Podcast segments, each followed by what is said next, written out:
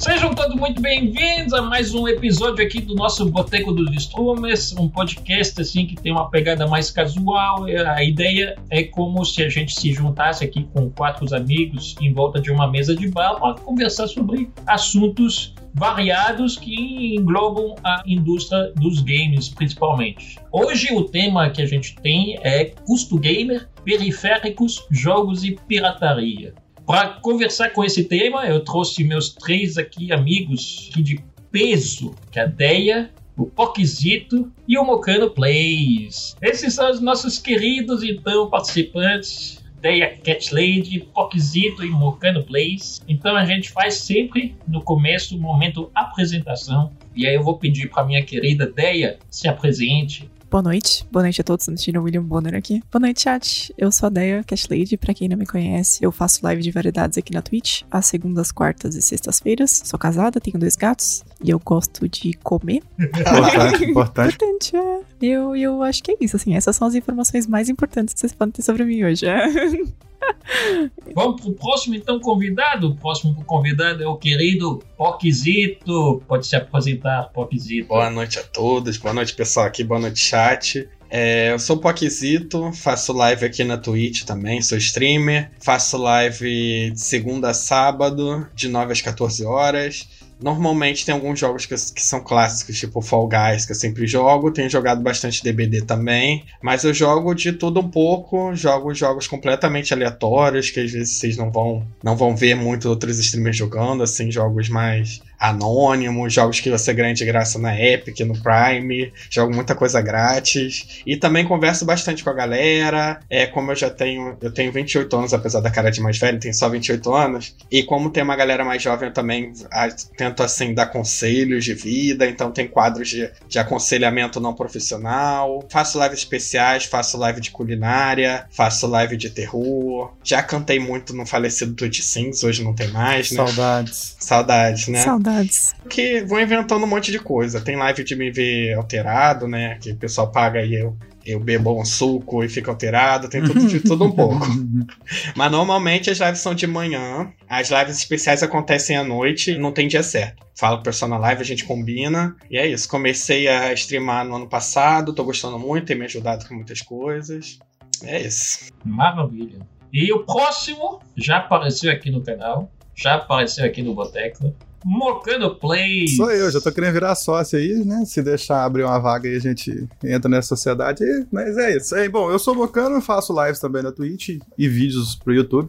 É, live na Twitch de segunda a sexta. Era pra já estar no horário de manhã, né? Mas aí quando você resolve fazer uma construção, uma obra, não tem nada que aconteça que não seja na parte da manhã. Então aí eu tive que voltar tudo pra noite para depois, sim, daqui uns dois meses voltar pra parte da manhã. Mas por enquanto, segunda a sexta às, 20, às 21 horas aqui na Twitch. E vídeos no YouTube, por enquanto, segunda a sexta às 11 horas, porque a gente pode programar, né? Faço jogos muito variados também, mas eu tenho muito, muito jogo de simulação, e muitos jogos indie também, né? O Roquizito falou aí dos jogos do Prime, da Epic também, e esses a gente costuma gostar muito, né? Porque já tá ali disponível, a gente acaba achando uns joguinhos bons, é, que é o caso do Farm Simulator, que já tem um ano e meio que eles deram, eu nunca tinha jogado, resolvi jogar e já virou um vício. Então, a gente tem, mas é muito jogo variado também, pessoal que, que já conhece sabe que o Danley já falou ali também, já fizemos muito Fall Guys também, já passamos muita raiva, porque o Le Francais entra na minha live e ganha cinco partidas seguidas e a gente não ganha nenhuma é esse tipo de coisa, né?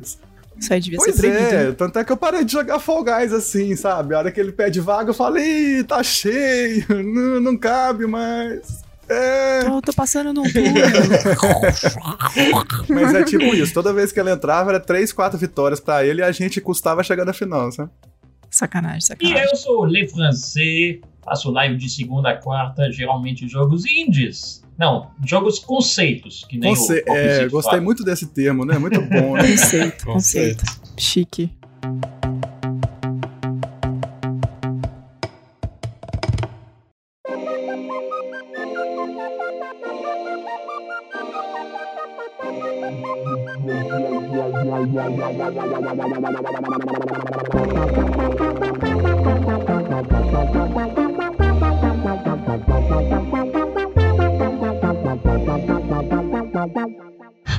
entrando no assunto, então o, o tema do Boteco hoje é custo game, periféricos, jogos e pirataria. Esse tema ele surge um tempo atrás, eu não sei se vocês ficaram sabendo, mas a Epic anunciou na loja dela a saga Kingdom Hearts. Cada jogo do Kingdom Hearts são quatro jogos. Cada jogo sai pela bagatela de 250 reais. Ou seja, se você decidir comprar toda a franquia, você está lá pagando seus mil reais na franquia. E aí isso você começa a se questionar, caramba, mas esse preço é válido? Esse preço é justo? E é por isso que a gente pensa nisso. Tem a outra coisa que também me fez pensar nesse tema é quando a gente vê ali o preço dos hardwares, né? E é cada coisa que a gente vê me faz perguntar, né, se a a vida de gamer já não virou produto de luxo, né? Se já a gente não consegue colocar ali junto com os, os jet skis, os, os jatos e os, os iates, né? Daqui a pouco a pessoa vai vir, vai vir eu quero mulheres, iates e videogames, né? E um fone, um fone que pisca. É. Primeiro de tudo, vocês acham esses preços justos? Não, próxima pergunta. Não. E é importante frisar que você falou do que, tipo assim, o que te levou a buscar isso foi o Kingdom Hearts. Tipo, não é, não é a qualidade do jogo em si ou a qualidade do, do hardware em si que, que a gente tá analisando. A gente tá analisando realmente é o custo pura e simplesmente. Porque, ah, beleza, é um grande jogo, ganhou vários prêmios. Pra mim, isso também já não, não vai valer o preço. Mas assim, nós não estamos discutindo a qualidade do game, nós estamos discutindo o preço, preço Não, pedido por ele. contrário. Eu, eu acho que, assim, isso é um preço justo, teoricamente, se é um game lançamento. Porque afinal ele tem que se pagar, certo? Agora, é um jogo de quantos anos, né? E vai dizer que não tá pago ainda. Não é possível, tá É, ligado? exatamente. Então, assim, isso é muito querendo lucrar em cima da galera que, sei lá, muita gente já tem o jogo. E só quer porque vai ter, quer ter no PC agora também. Então, tipo, tá querendo lucrar mais do que já lucrou em cima de uma franquia que não é novidade. É, tipo, parece muito, sei lá, por exemplo, HyperX lançando o Quadcast RGB, que é igualzinho ao que não é RGB. É que só... não tem nenhuma melhoria, né? Tipo, É, a única melhor melhoria é a corzinha colorida, entendeu? É a mesma coisa, cara. É tipo, é você relançar uma parada só pra lucrar mais em cima da mesma coisa, entendeu? Sim. É que nem a palavra gamer, né? Nas, no- nos, É o nos gourmet, móveis. é o novo É, gourmet, né? Antigamente era gourmet. Com tal coisa gourmet. Hoje em dia é Exatamente. game RGB. Varanda gourmet virou varanda gamer agora. É, sobre o custo de um relançamento, gente, é surreal. Se você pensar que há dentro do jogo estão envolvidos os custos, os gastos com ele, de produção e de tudo mais. Você pensar que é um relançamento, é muito. É mau caratismo, sei lá o quê. é mau caratismo. é- Nossa, É exatamente. muito estranho, porque você pensa que, sei lá, tá se aproveitando talvez da fama da série, ou da, da nostalgia, ou do hype realmente que o jogo teve no passado, para simplesmente ganhar muito dinheiro, porque não é pouco. Você pensa que a indústria do- dos jogos ela já fatura com esse custo envolvido da produção. Agora, num relançamento, se lançar um jogo a preço de lançamento, é tipo assim, é, é querer ganhar muito dinheiro. É, é muita forçação de É barra. exatamente o mesmo game. Não tem nenhuma, tipo, não é nem que nem é, quando lançava filme em Blu-ray, né? Que é tipo, ah, isso aqui é É. sem cortes, versão diretor, não sei o quê. Tem alguma coisinha a mais pra justificar, sabe? Tipo, cenas de bastidores. Não é igual o iPhone, né? Que bota mais uma câmera e dobra o preço. Não é igual Star Wars, que quando eles lançaram a versão remasterizada, eles colocaram o Anakin ator atual no, no filme antigo, só pra poder contextualizar e tal. Não, não é isso. E o que é pior, porque, por exemplo, se você for fazer conversões pra época, o preço do jogo também não era esse na época, ele era até relativamente mais barato. então, É, tipo assim, não então. faz sentido você re- relançar ele sem nenhuma modificação no preço de um, de um game totalmente lançado atual, desenvolvido atualmente, com as tecnologias atuais, com o preço, né, com o custo de mão de obra atual, é totalmente Uhum. diferente. Sim, e, e não é nem que. E a franquia completa pra você ter é tipo mil reais, cara. Mil reais é um salário mínimo, gente. Para, sabe? Não tem cabimento um negócio desse. Tipo, é muita grana. Isso me faz lembrar, a gente tá falando, né, da questão da qualidade do jogo, é um jogo AAA, desde que Sim. lançou, né, é um, é um, é um estúdio grande. É, o Train Simulator, ele na Steam, ele tem o jogo base e várias DLCs totalmente diferentes que, no, no geral, não mudam sua gameplay.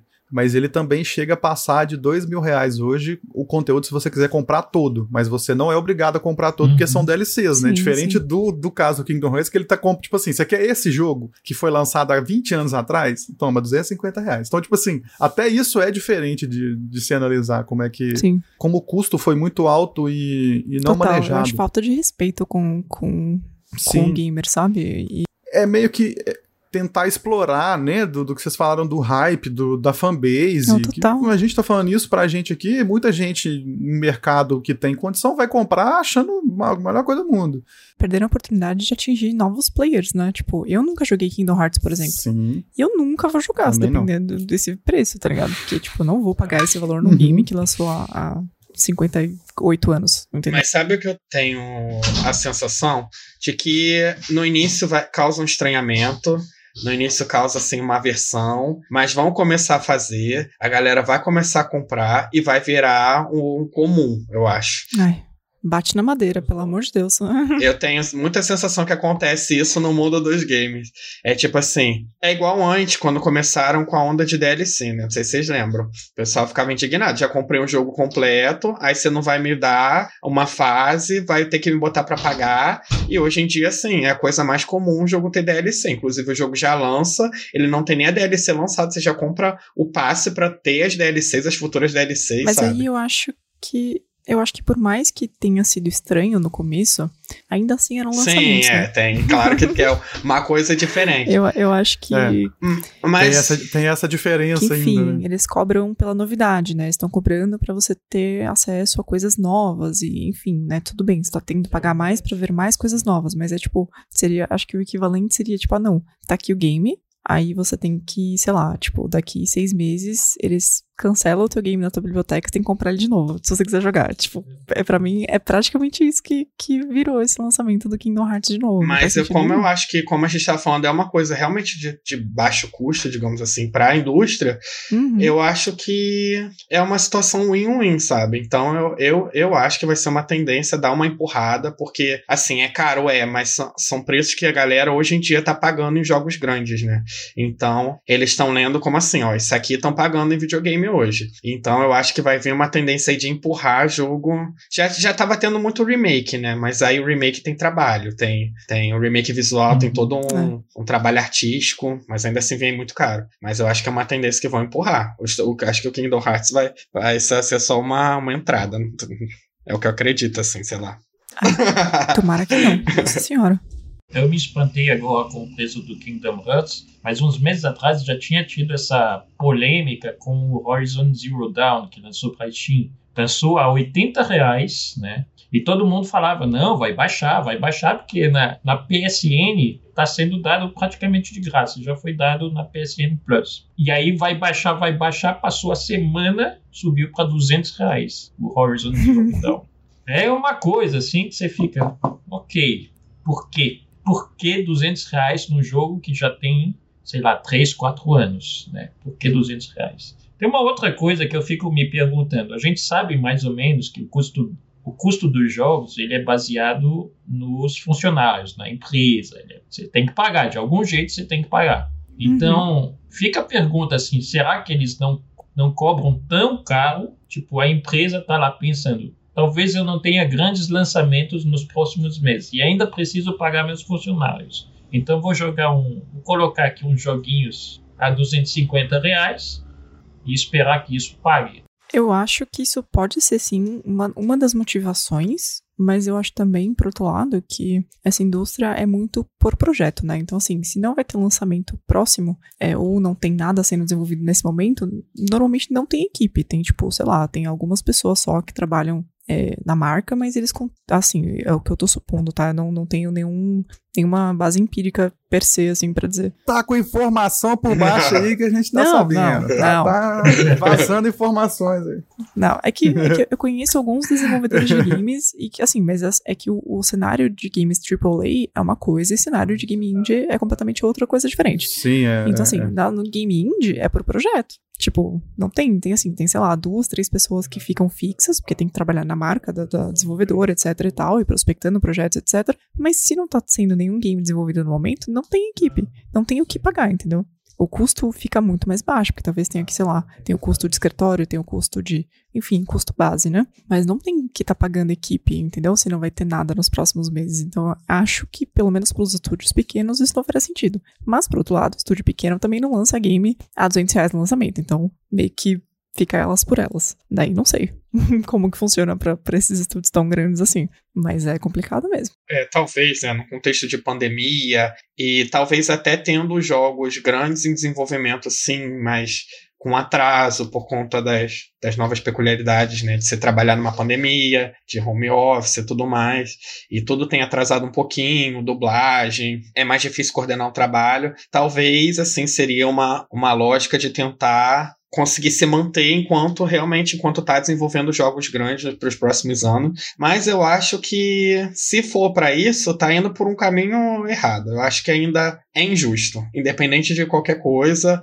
É, tá é muito, é injusto, tá muito injusto, muito discrepante. Ainda mais entendendo que no contexto da pandemia, não só a indústria do, dos games que tá estremecida, o mercado de trabalho no geral está estremecido, desemprego, falando de Brasil, né, agora, mas pô, desemprego altíssimo, então assim, não é, não sei se é uma estratégia assim muito muito válida, muito válida para o momento. Eu acho que tem que se adaptar ao momento de uma maneira mais adequada. Um preço injusto não justifica. Então, mas aí é que tá, eu tenho impressão que a pandemia fez aumentar o número de jogadores, principalmente online. Então isso dá a falsa impressão de que o mercado está grande, que está ativo, Mas né? não tá, né? É, é igual, por exemplo, a relação da, da DMCA vir para cima da Twitch agora depois de muitos anos. Sempre foi proibido e tal, questão de música e tal. Mas o porquê disso agora? Porque começou muita gente a fazer live, muita gente grande fazer live. DJ faz live aqui, o Marcelo D2 faz live na Twitch, fez live para lançar o, o CD novo dele, o trabalho novo dele. Então, tipo assim, começou a chamar a atenção e às vezes de uma maneira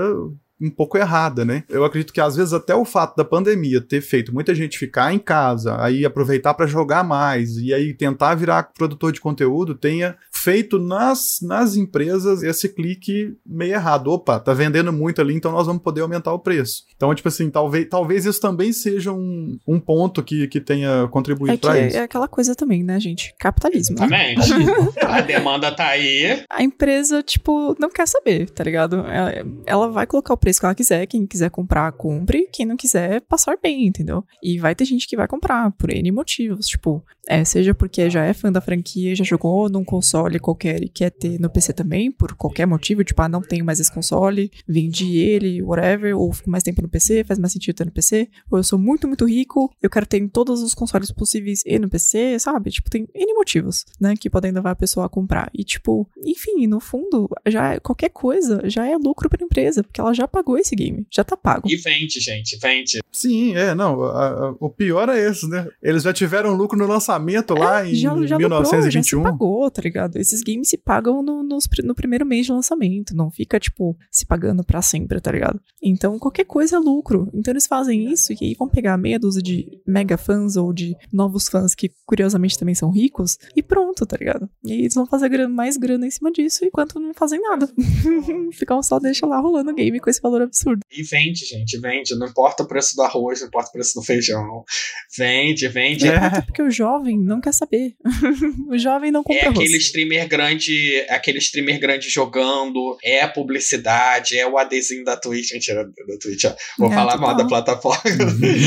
Mas. Não, não, não. Só os streamer rico, né? Só tem streamer rico, né? Os streamer rico tudo compra, Sim, né? e, e, vende, e vai vender. Por isso que eu tenho medo disso ser agora uma, a nova moda, né? Virar o novo normal do, do mundo dos games. Eu acho que, assim, se isso não afeta. Porque, assim, é aquela coisa, né? Eu acho terrível, mas, por outro lado, também é aquilo que eu falei. Ninguém tá sendo obrigado a comprar. É isso, foda. É. é injusto? Sim. Mas, por outro lado, por exemplo, eu não me senti zero compelida a comprar Kingdom Hearts, por mais que eu tenha curiosidade de jogar a franquia, porque é um game, enfim, né, mega famoso e tal, e eu tenho curiosidade. Eu nunca joguei. Mas assim, nesse valor é totalmente impeditivo para mim. Mas talvez tenha gente que, que tenha tido o primeiro contato com a franquia agora e fale assim, nossa, que negócio que essa pessoa é lançamento. É.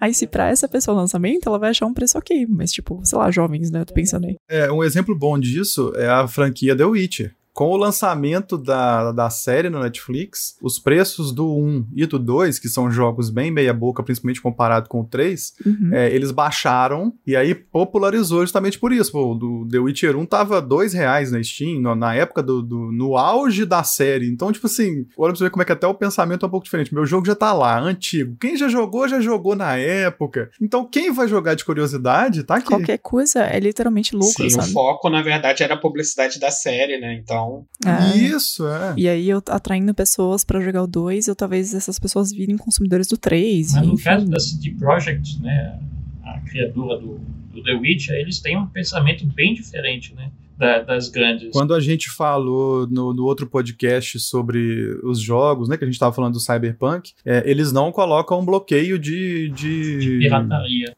De pirataria em nenhum jogo deles. Eles não colocaram no The Witcher 3, eles não colocaram no Cyberpunk. Então, tipo assim, a- o pensamento deles é. Ok, tipo assim, eu já ganhei o meu. Não é que eles não pensam em lucro também. Óbvio que pensam, né? Tipo, eles têm que se manter e o cara não, o cara não monta o estúdio, não cria um jogo pra fazer e ficar só pagar as contas dele. Fazer caridade, né? É, tá doido? Caridade você faz é na rua, pros outros. Eles nunca colocam isso e não deixaram de ser top de venda, nem com The Witcher 3, nem com Cyberpunk mesmo, com um monte de crítica de Cyberpunk. Sabe? Tipo assim, a mentalidade é um pouco diferente. Eu acho que tem empresas que fazem isso muito bem, né? Tipo, elas cativam o público de um jeito que as pessoas fazem questão de pagar. Não, eu vou, eu não vou piratear esse jogo, cara. Olha o trampo, o que foi isso aqui. Esse jogo aqui é muito incrível. Olha isso aqui. Demora puta de um trabalho, sabe? Isso Tipo, pra mim é Stardew Valley. Cara, isso pra mim é Hollow Knight, velho. Eu vi Stardew Valley, eu paguei os. Na época eu paguei os 25 reais, que era o preço cheio. Depois ainda mais saber, foi, foi um cara só que fez, cara. Esse jogo maravilhoso. Por que, que eu vou piratear? exatamente. Meu, mesma coisa, tipo, Hollow Knight, cara. Hollow Knight foi feita por três caras, mano.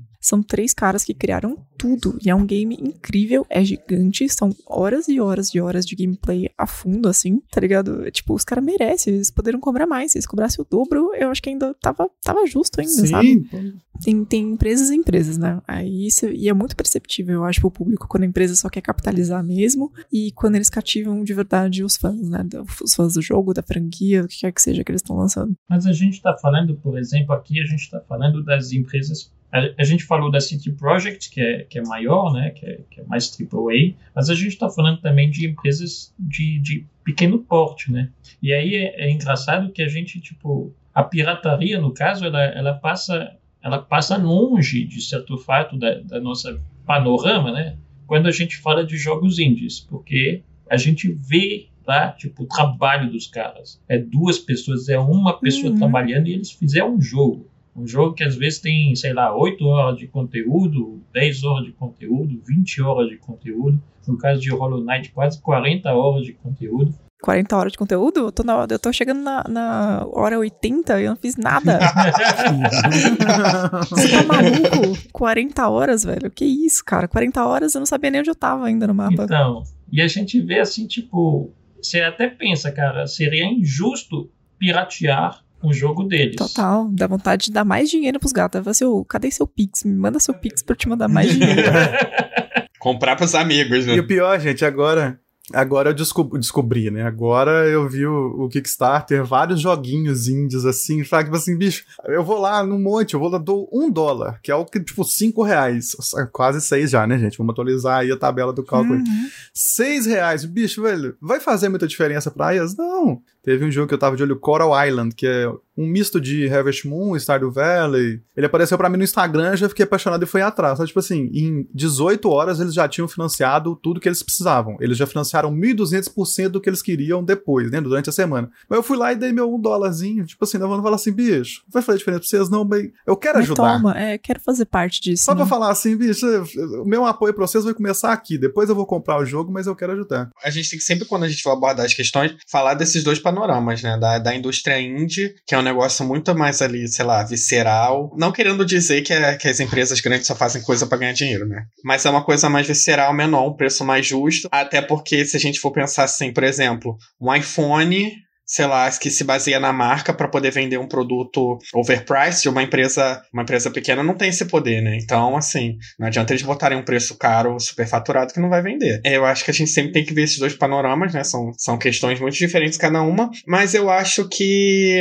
eu também tenho essa sensação que o jogo indie, às vezes o jogo, o jogo indie, ele pode ter custado, sei lá, vamos supor, para o custo de cada venda é um real, mas a gente paga, sei lá, mil por cento de lucro, e enquanto num jogo desses grandes, o lucro por venda de jogo seja até menor. Mas de alguma forma o jogo indie parece que é mais justo. Eu tenho essa sensação de justiça e eu não me importo tanto de pagar. Agora, esses jogos grandes, eu não sei. Eu não sei, eu teria que pesquisar assim um pouquinho mais sobre o preço, sobre produção de jogos. Mas esses jogos grandes, por ter uma marca grande e por a gente já pensar em capitalismo e lógica capitalista, sempre para mim parece muito injusto. Os jogos para mim sempre parecem muito superfaturados, muito caros. Ainda mais sabendo que, sei lá, e não é nem que. Não é nem achar que a galera, principalmente os desenvolvedores dos games, né, não mereçam. Muito pelo contrário, eu acho que eles ralam pra um cacete nas marcas grandes também. Inclusive, são muito mais desenvolvedores normalmente. O AAA, ele entrega esse valor que ele tá colocando ali no custo, entendeu? É a mesma coisa que a gente sente com o game indie, porque o game indie a gente olha, mano, a gente vê ali e fala assim, mano, foi um maluco que fez todos esses pixels, cara. Todos uhum. esses pixels foi um cara, dois caras que fizeram. Aí você vê um game tipo Cyberpunk, que, mano, demorou quantos anos para ser feito? Deu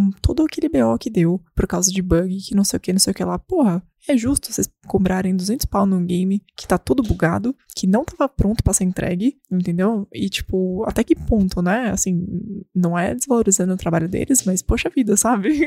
Eu acho que uhum. pelo tempo que foi e pelo que, o, enfim, pelo valor, e pelo custo, o valor tinha que ter, entregue tinha que ter sido maior. Custo e valor são coisas muito diferentes. Então eu acho que não, isso que não, que não bate, às vezes, na balança. E no indie a gente consegue ver isso muito mais claramente, até porque a gente tem mais proximidade até com, com o processo de criação do game, às vezes, pelo Kickstarter, enfim. E games grandes, assim, a gente vê o que, que, o que a assessoria de imprensa posta, né? A gente não sabe exatamente, uhum. tipo, a gente não tá ali, né, no, no desenvolvimento do game e tal, acompanhando passo a passo. Então, sei lá, é muito mais difícil enxergar a justiça aí, uhum. né? E sabe uma coisa também que que me deixa assim com, com esse ranço é essa coisa do preço muito tabelado. Você vê às vezes um jogo indie que ele custa 17,35 e você pensa, cara, é o quanto que dá ali para eles pagarem e manter, parece um negócio mais assim, sabe? Enquanto os jogos é tipo assim, 250 reais. Agora o preço que é, que é aceitável, porque as pesquisas de marketing dizem que o pessoal aceita pagar esse valor, então é 250 reais. Então você lança um jogo que é assim, uau, ou um jogo que não é mais ou menos, é 250 reais. É novidade, é 250 reais a campanha cima daquilo. Aí daqui a pouco vai ser, vai ser 300, né? Daqui a pouco,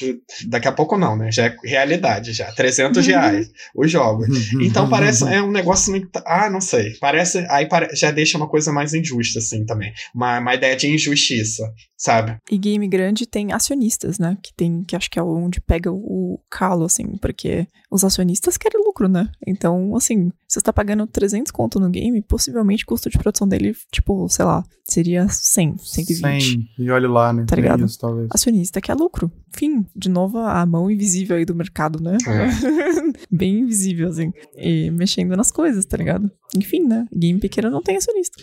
Fim. Vocês falaram uma coisa interessante aí sobre o hype, né? Como que a gente quantifica o hype, né? Porque o, eu acho que onde essas grandes empresas elas lucram, né? Onde elas ganham dinheiro é justamente na qualidade de produzir hype em cima dos jogos dela.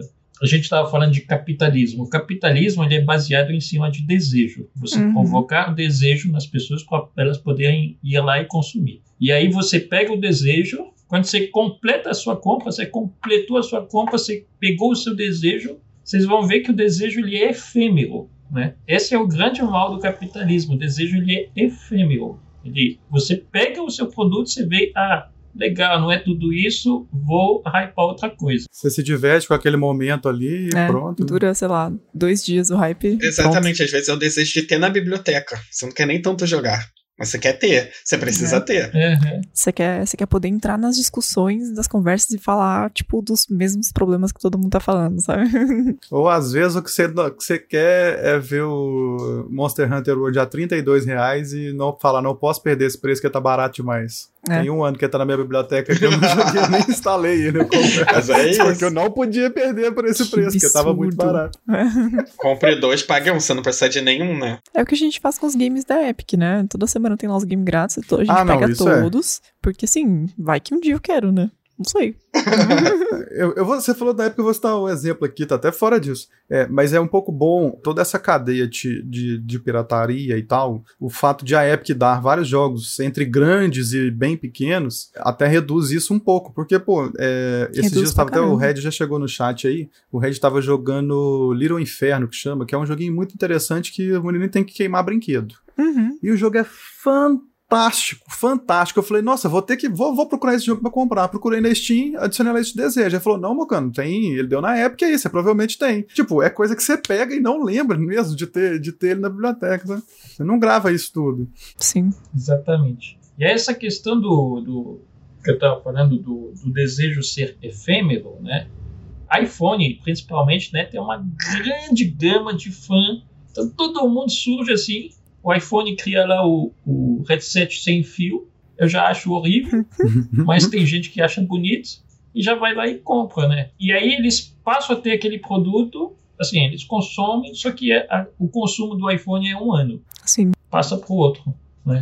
Sempre passa para o outro. É a obsolescência programada, né? Já é feito pra sair de, de uso. já. Total, total. Será que esses preços de 250 reais, né, 250, 300 reais no jogo, inclusive eu compartilhei com o grupo aqui uma matéria que saiu essa semana da Take-Two. O título do, da matéria é Os consumidores estão prontos para passarem para o próximo passo, que é em vez de gastar gastarem 60 dólares com o jogo, gastar 70 dólares com o jogo. Né? eu não sou esse consumidor, eu não sei onde que está esse consumidor, mas eu com certeza não sou Eu ele. queria muito saber E também. quando a gente conversa com outros streamers, todo mundo, ninguém é é esse consumidor. Então eu não sei de onde eles tiraram esse- essa informação de que a gente está É pronto. que, sei lá, né? É que se você pensa num, num, num público que, pra quem é só, é só, né, entre aspas, 10 dólares de aumento, teoricamente, se você ganha em dólar, faz sentido. Quase faz sentido, né? Não, ainda acho que não é, não é válido, né, esse, esse tipo de aumento. Mas, beleza, seria o equivalente a dizer que algo que custa 40 vai custar 50 reais. Por exemplo, né, na moeda deles. Aí meio que ok, porque não é um negócio perceptível, assim. Agora, pra gente que cada 10 dólares virou 60 reais, puta que pariu, sabe? Tipo, começa a pesar demais no bolso pra gente. E não tem condição. E o problema é que todos os lugares se baseiam no dólar, né? Então, aqui, ó. não tem o que fazer. Eu acho que, na verdade, o que ele quer dizer que a gente tá pronto é que ele já consegue empurrar. Assim, é, aumento de preço ninguém vai gostar, né? Aumento de preço ninguém vai curtir. Mas é que ele já consegue empurrar esse aumento de preço e vão manter ali as vendas deles. A gente vai continuar comprando, consumindo, reclamando, mas daqui a pouco esquece e isso vai ser o novo normal. Acho que isso que ele quer dizer com a gente tá pronto, assim, não é que a gente tá feliz em pagar, não. É que ele já consegue empurrar, já fizeram a pesquisa e consegue Eu empurrar. acho que é o contrário, na real. Eles vão aumentar e já estão dizendo, estão querendo te dizer que você tá pronto sim pra você achar que você que é o louco de achar que, que tá caro, Pra entendeu? você achar que o preço é esse mesmo. E, Não, moço, tá todo, tá todo mundo pronto, só você que é pobre, entendeu? É isso que ele tá querendo falar. e aí o problema é justamente esse, é porque a maioria dessas empresas ou são sediadas Estados Unidos ou Canadá, né? Que até, até por uma questão de, de, é, incentivo fiscal e questão climática, a galera gosta muito do Canadá para isso. Quando você analisa um mercado norte-americano, e aí eu vou, vou excluir o México, porque eu não sei como é a relação de mexicano com o jogo, com o videogame no geral, mas o americano consome muito. E pro americano, se aumentar 10 dólares, é, é menos do que aumentar 10 reais pra gente no jogo. Não é nem essa equivalência não é direta. Então, tipo assim, quando você fala isso pensando só no mercado, no seu mercado, que não é, talvez não seja nem o maior mercado no geral, mas talvez seja o maior micromercado que eles tenham, o maior consumo local que eles vão ter ali. Vai valer muito mais a pena eles aumentarem pensando só naquele mercado, que eles vão vender mais, e pesar nos outros, que é, por exemplo, né, os 10 dólares um jogo, então quer dizer que um jogo que antes custava 300 reais, agora pra gente já vai custar 360, 400, e a gente já vai começando a quebrar barreira, né? Fora impostos, né? De repente virou 400. Fora imposto. e, e, aliás, é até, é até interessante isso. Ainda existe essa diferença para quem compra a, o jogo para PC e para quem compra para console, porque para PC a taxação no Brasil ela é em base de software. Uhum. E para os consoles, não, ela é como jogo. Então, por isso que o Stardew Valley é 26 reais, 24 reais no, no, na Steam e 40, 50 reais nos, nos consoles, porque o imposto dele é totalmente diferente. Então, tipo assim, até isso vai influenciar nessa questão final do preço, entendeu? Uhum. Mas isso aqui do, do estar conto por 70, 70 dólares me faz questionar, por exemplo, vocês viram o lançamento do, do, PlayStation 5 e do Xbox, né? Do novo Xbox. Deu dois meses de, de PlayStation 5 já estava tudo esgotado. Tá, todas as lojas estão esgotadas de PlayStation 5 e o PlayStation 5 só custa 6 pau, né? Só custa pouca, coisa Poxa, pouca. é mais que meu PC inteiro. Mas é isso, aquilo que você falou do hype, né, que não importa o preço do arroz, do feijão, desemprego, arruma um crédito e, e, segura na mão do crédito e vai. A galera faz o crediário, tem gente, tipo, é sério, tem, tem gente que se preparou. É, isso sem contar, como, como vocês já deram um exemplo, de quem é produtor de conteúdo, que já é rico, e esses 6 mil reais vai manter ele na alta, né? Porque para ele, ele fazer um vídeo jogando. Qual que era o jogo que estava disponível, que eles fizeram um remaster lá? Demon Souls para jogar isso um jogo velho também do mesmo jeito, uhum. aí as views dele vão aumentar, ou seja, Sim. com um, um, vídeo que ele tiver feito, ele consegue recuperar esse dinheiro facilmente só porque ele jogou o PS5, entendeu? Jogou o PS5 antes de todo mundo, né? Tem antes de todo mundo. E o povo grande às vezes nem paga, né? Esse, tem esse detalhe não, também. A maioria não pagou, né?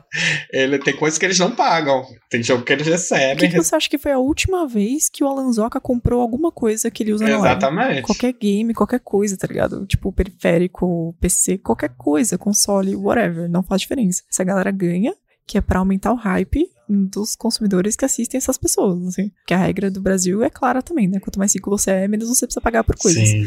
Enfim, né? Os influenciadores todos foram recebidos, chegaram em casa, tinha um pacotão de PS5 lá, com laço, fita, cartinha, não sei o que, não sei o que lá.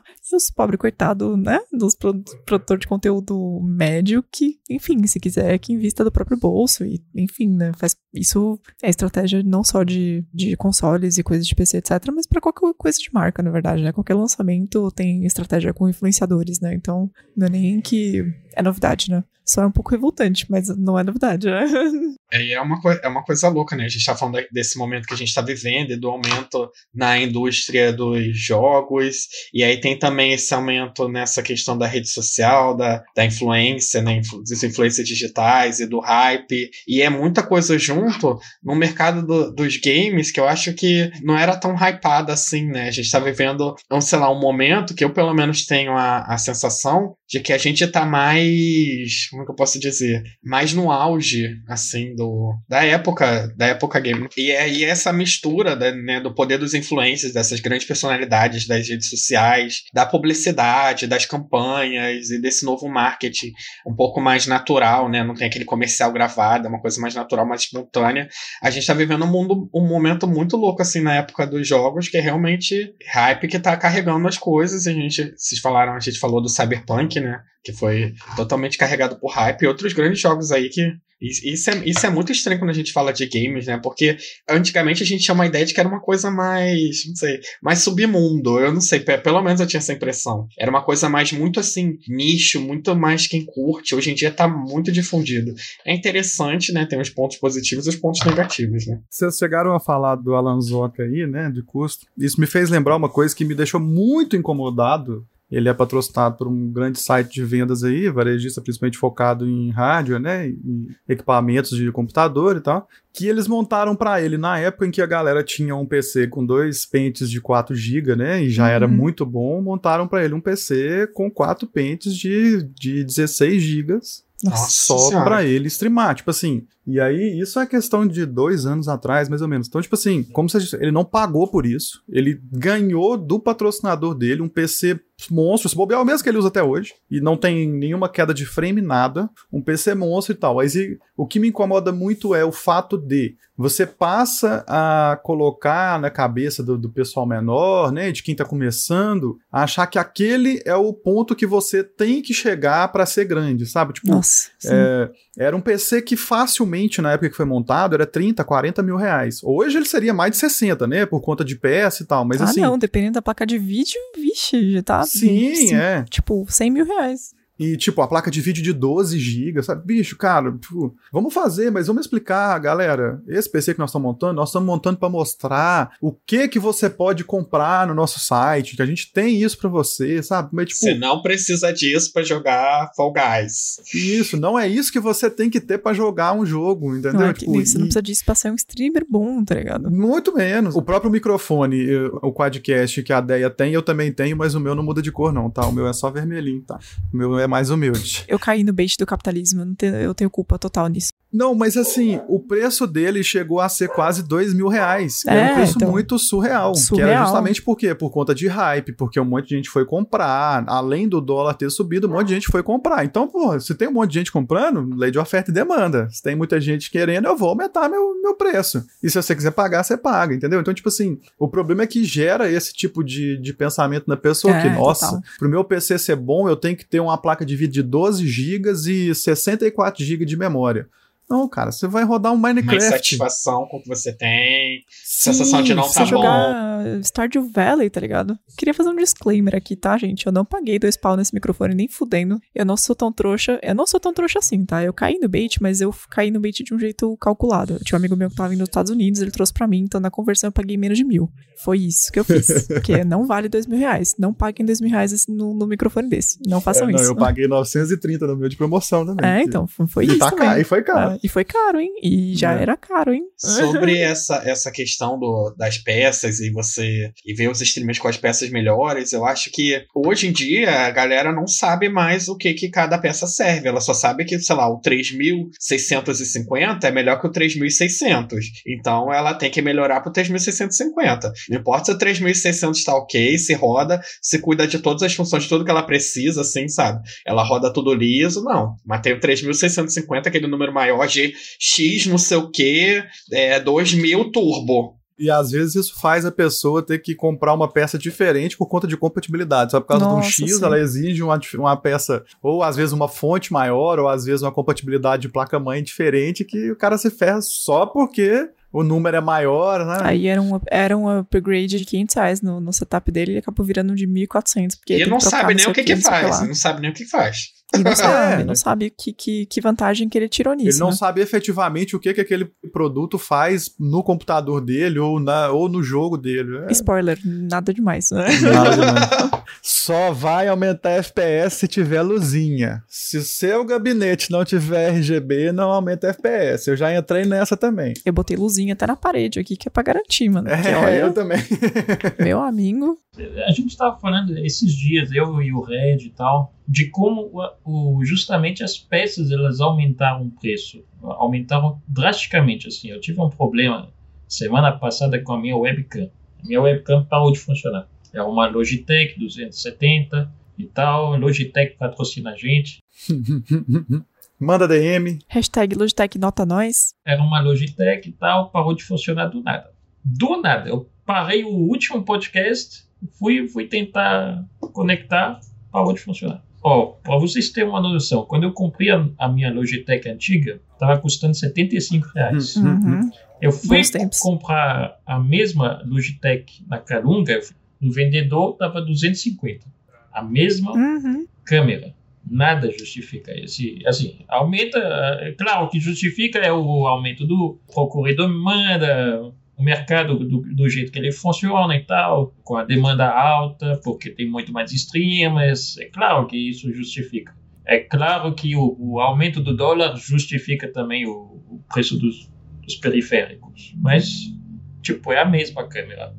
Ainda assim, no meu bolso, nada justifica esse aumento. É, não, ainda mais você sabendo. Talvez se você não soubesse quanto que ela custava antes, tudo bem, é. mas é. que é o mesmo caso. Você falou disso. Quando eu comprei a minha, eu paguei 107 reais nela, porque era de promoção, estava de promoção, e você pagasse no boleto 15% de desconto. Tipo assim, quando eu comprei a minha, essa mesma câmera que você tem, ela já estava num preço de 150. Então, tipo assim, como, como o aumento também já vem muito rápido. Vocês estão né? achando ruim, gente? Eu comecei a streamar, era dezembro de 2019, né? Ou seja, né? Assim, beirando ali já os aumentos dos preços, eu nem sabia. Eu comecei com um laptop que eu tinha recém comprado, e eu fiz live do laptop tranquilo por uns meses. Mas aí quando eu comecei a pensar em melhorar o setup, não, talvez eu, chegou a hora de eu investir num PC e tal, vou, vou ver isso aí. Mano, as coisas, assim, eu deixei de comprar uma webcam porque eu fui eu fui comprar uma ring light, daí numa galeria na Avenida Paulista, aqui em São Paulo. Daí aproveitei e pensei, ah, deixa eu ver se tem webcam, né? Deixa eu ver quanto é que tá os preços. Eu vi a C920 da Logitech, tava 380. Falei assim, nossa, que caro, meu Deus do céu. Vi mais barato na internet, não vou comprar não. Vou deixar pra, vou deixar pra depois. Na semana seguinte, começou a quarentena em São Paulo, começou o caos e não sei o que. Daí, próxima vez que eu fui ver, tava 700 reais. Daí pisquei, tava mil reais. Eu cocei o olho, 1.500 reais. Falei assim, fudeu, né? Nunca mais vou comprar nada, tá ligado? Tipo, não tem o que fazer. Eu fiquei assim, eu usei o celular com o aplicativo de, de Droid Cut, tá ligado? Até eu ter condição de comprar uma webcam. E eu não comprei a Logitech C920, porque agora que ela começou a baixar de preço. E, tipo, imagina, eu tenho que esperar um ano pra comprar bagulho, não faz sentido nenhum. É, é foda. Nossa, foi dor e sofrimento, cara. Eu montei meu PC em plena pandemia. Eu montei ele, tipo, meu, eu, eu botei um teto e eu falei assim: não importa o que, que eu vou fazer com esse dinheiro, mas eu vou ter que fazer caber nesse dinheiro. Então eu fiz um brinquedo de Tetris, tá ligado? Vou gastar nessa, nesse valor. Nossa, eu brinquei de Tetris, eu fiz todas as configurações possíveis pra, tipo, chegar no melhor custo-benefício, tendo esse valor. E assim, foi. Cara, nossa senhora.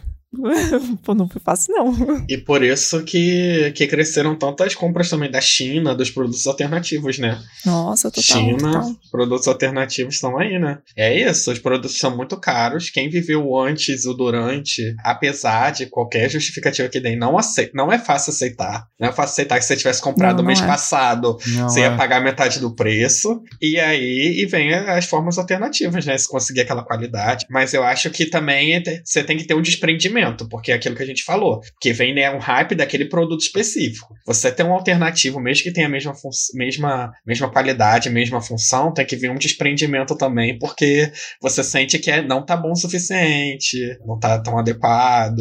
Eu acho, pelo O menos. que me salvou foi a, a Red Dragon ter lançado, né? A linha de webcams deles e tal.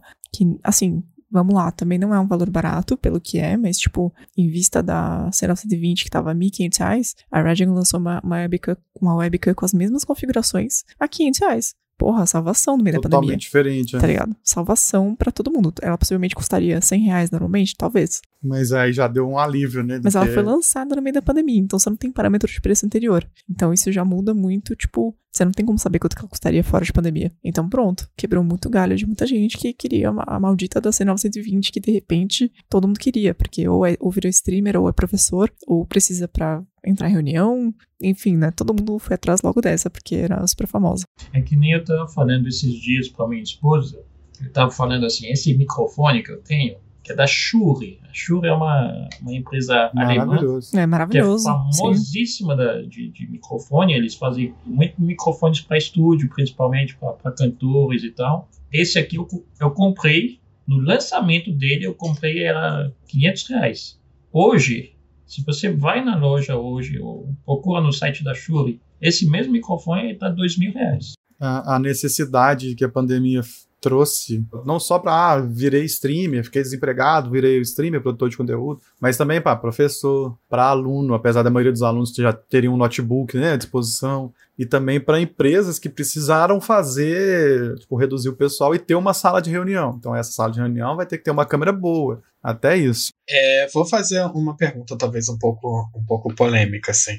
Não um pouco polêmica, mas Adoro, manda. Gosto. o quanto vocês acham que essas coisas que a gente está usando, elas são realmente necessárias para a qualidade da live, assim? E quanto vocês acham que vocês foram influenciados pelo hype? 80% é hype, na minha humilde opinião. Assim, no meu setup aqui, o que eu sei que eu precisei melhorar foi um pente de memória, a minha placa de vídeo e o meu mouse. Porque, tipo, eram coisas que ou já estavam, ou eu, por exemplo, eu só tinha um pente de 8 GB e os jogos já não estavam mais aguentando fazer stream e jogar. E meu mouse, eu nunca tive mouse que fosse considerado, entre aspas, profissional, né? Eu sempre tive mouse como de padaria. Inclusive, meu teclado ainda é de padaria, é o meu próximo investimento. Mas, assim, para dizer que influenciou mesmo a qualidade, eu diria que só a placa de vídeo e, o, e, o, e a memória, porque realmente influenciou diretamente na qualidade gráfica, né? Essas coisas assim. De resto, Total. Eu acho que pra mim, investir no PC foi muito importante, porque meu laptop, meu, não tava dando, tá ligado? Não, não- chega uma hora que o laptop começa a riar, né? E ele fala assim, não senhora, ah, fazer live e eu jogar. não tô Cê- aguentando.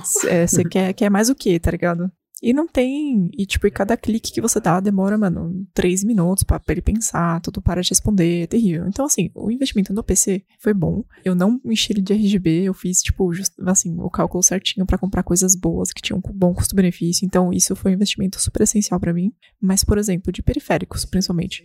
O headset foi, foi a melhor aquisição que eu fiz até esse momento, eu acho. Porque. Aquisição não, na verdade, porque eu ganhei de presente do meu marido quando eu decidi começar a fazer lives. Porque eu comecei, eu usava um headphone Bluetooth da JBL. Que ele é pra ouvir música, tipo, sei lá, né, na rua, em casa, trabalho. Ele não é pra streamar. Então o microfone dele era uma bosta, era terrível. A ergonomia dele era pior ainda. Não tinha como ficar mais de uma hora com ele na cabeça, sem doer minha cabeça, doer minha orelha, doer tudo. Era uma bosta terrível mesmo. Apesar dele ser muito bom para todo o resto da minha vida. Então, tipo, o headset foi super importante para começar as minhas lives. O microfone, total luxo. Eu tenho plena consciência disso. O microfone desse headset, ele é perfeito. A galera ficava muito impressionada de saber que era o microfone do headset, não era o microfone de mesa. Eu só comprei microfone, por exemplo, porque eu sonhei com esse microfone, tá ligado? Eu acordei assim, desejando, salivando por esse microfone. Então foi 100% hype hype. Eu sabia que não é o melhor custo-benefício, não é o melhor microfone do mercado, e eu sabia que eu não ia ser feliz com nenhum outro microfone. Então, tipo, eu comprei o microfone, então foi isso.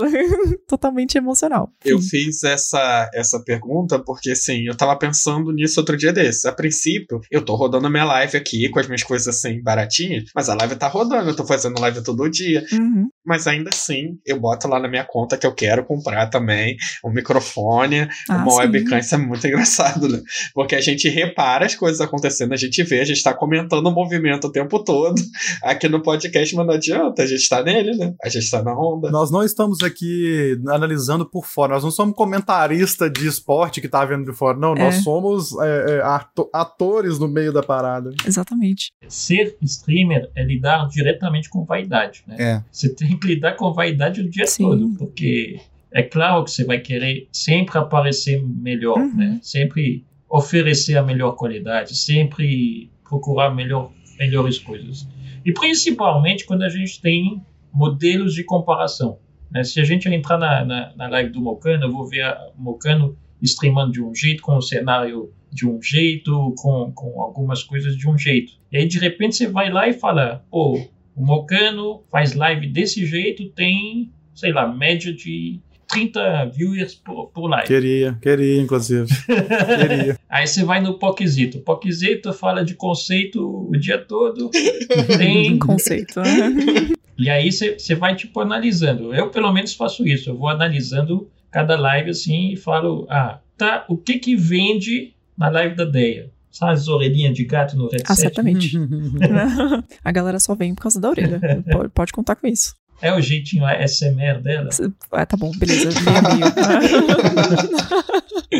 tá bom, vai, você me pegou, meio, meio. Aí, agora descobriu o segredo, droga. Droga. É só reproduzir isso, gente. Garantido. Tem a cor do microfone mudando ali também, tá? Que eu tô vendo. Isso, é. Isso aí também tem que constar. Ela não comprou nada com RGB, só o microfone que precisou ter esse RGB. Não, é que já que eu ia comprar só uma coisa, compro o que vai ficar na, na, cara da tela o tempo todo, né? Isso. Adianta comprar é a placa de vídeo com RGB se ninguém tá vendo? Não, né? Oxi. Não, é. Tem que, tem que estar à mostra. Né? Claro, né?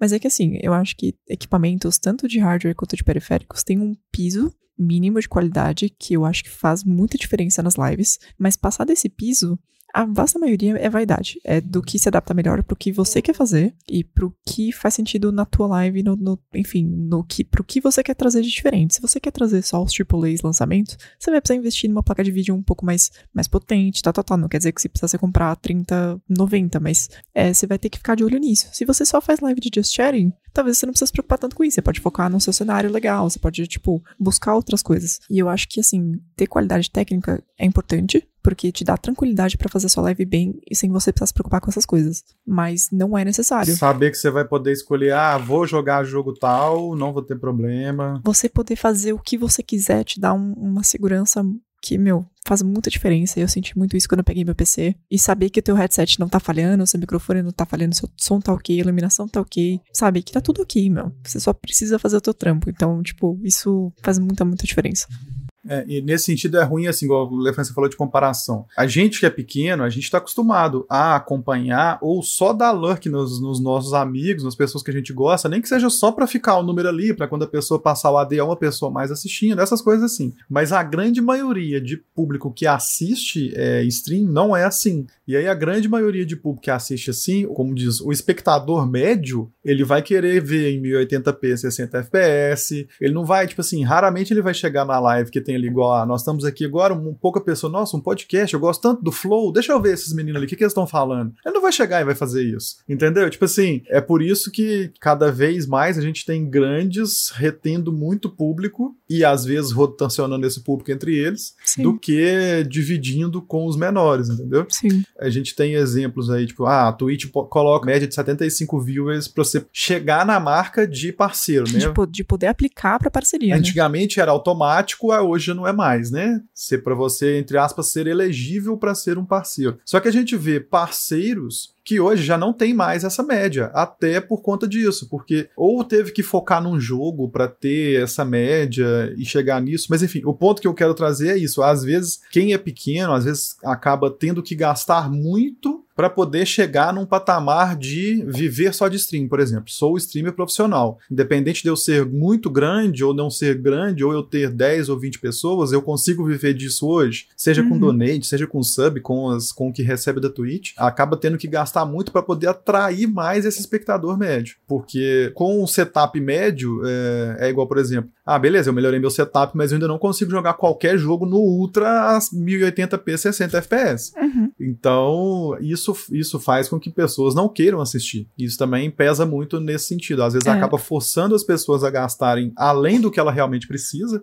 né? Tipo, nessa, nessa questão de, ah, o que, que era necessário para você ter sua live hoje? Isso e isso, o resto é supérfluo. Mas muita gente vai focar até no supérfluo para poder Sim. alcançar perto do comparativo maior. Isso pesa muito também até no nos preços das coisas. Ah, porque sim. quem tem um pouco mais de condição vai comprar sem, de olho fechado. Sim, eu concordo até certo ponto. Eu acho que assim, a gente, o público de, de streamers gigantes, tipo a galera que só entra para ver quem tem milhares e às vezes dezenas de milhares de espectadores, essa galera não é nosso público. Então não. a gente não tá disputando essa atenção, assim, entre aspas, né? A galera que procura a gente não é essa mesma, essa mesma pessoa. Então não tem competição direta. É, então, assim, o que eu acho? A gente tem sim que ter um, uma live interessante, até visualmente falando, né? Pra, porque é cartão de visita, né? A pessoa entra na tua live e, tipo, se ela vê tua cama bagunçada no fundo, não tem iluminação direita, não tá vendo a tua cara, o áudio tá todo cortado, tudo bugado, ela não vai querer ficar, tá ligado? Obviamente. E também tem a questão que, tipo, essa parada da, da galera que queria assistir live em 1080p, a vasta